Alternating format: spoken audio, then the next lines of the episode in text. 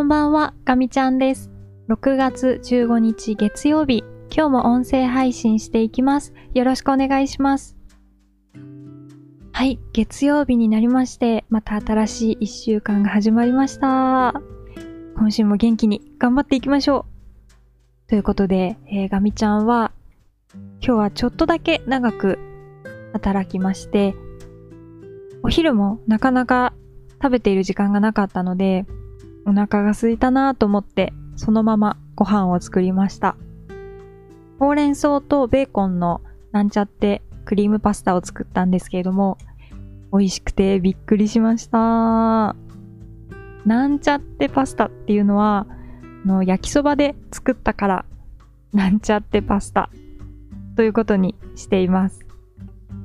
あの、茹で時間がなくて済むので時短になるんですよね。ということで、えーなんちゃってパスタおすすめです。はい。では、今日も元気に音声配信していきたいと思うんですが、えー今日はですね、飛行機の話をしていきたいと思います。と昨日になるんですが、6月14日の日曜日、えー、ボーイング737-500というスーパードルフィン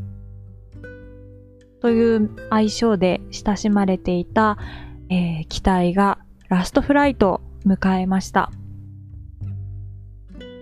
もう737ってすごくベストセラー機で世界中を飛んでいる飛行機になるんですけれども、最近はえっ、と、737のダッシュ800とかが、えー主流になってきていて、それよりちょっと前の第2世代って呼ばれてるんですけども、737のダッシュ500とか、まあ、ダッシュ400、ダッシュ300って呼ばれる、まあこのクラシックの機体は、もうだんだん数が減ってきていたんですね。で、えっ、と、昨日、もともとエアー日本っていう、まあ、ANK って書くんですけど、今は ANA グループに入っていて、まあ、そこの、えー航空会社がスーパードルフィンっていう愛称で、まあ、この機体皆さんに愛されていたんですが、昨日ついにラストフライトを迎えたということになりました。ガミちゃんもですね、多分、那覇基地とあの、那覇空港、あの、兼用になってますけども、沖縄で見た記憶があります。この機体は、あの、主翼の下にエンジンがぶら下がってるんですけど、まあ、そのエンジンのカウル入れ物のところに、えっ、と、イルカさんが書いてあるので、結構、外から見ても、あ、スーパードルフィンだってすぐわかります。なので、ごい可愛らしい機体でね、とても愛されていたんじゃないかなと思います。えーと、まあ、乗ったことはないんですけれどもね、ちょっと乗ってみたかったなぁと思います。えー、737って、まがみちゃん一番好きな旅客機なので、これからも、まあ、お話ししていくことになるかなと思っているんですが、えっと、そうですね。今日はエンジンのことをちょっと言うと、確かこのボーイング737のダッシュ300、ダッシュ400、ダッシュ500、このクラシックという第2世代から、えっと、エンジンが CFM56 っていうエンジンに変わったんですよね。それまでのダッシュ100とか200は、えっ、と、JT8D って呼ばれる、えー、プラットホイットニーっていう会社が作ってるエンジンだったと思うんですが、確かここのタイミングで切り替わって、えっ、と、より静かに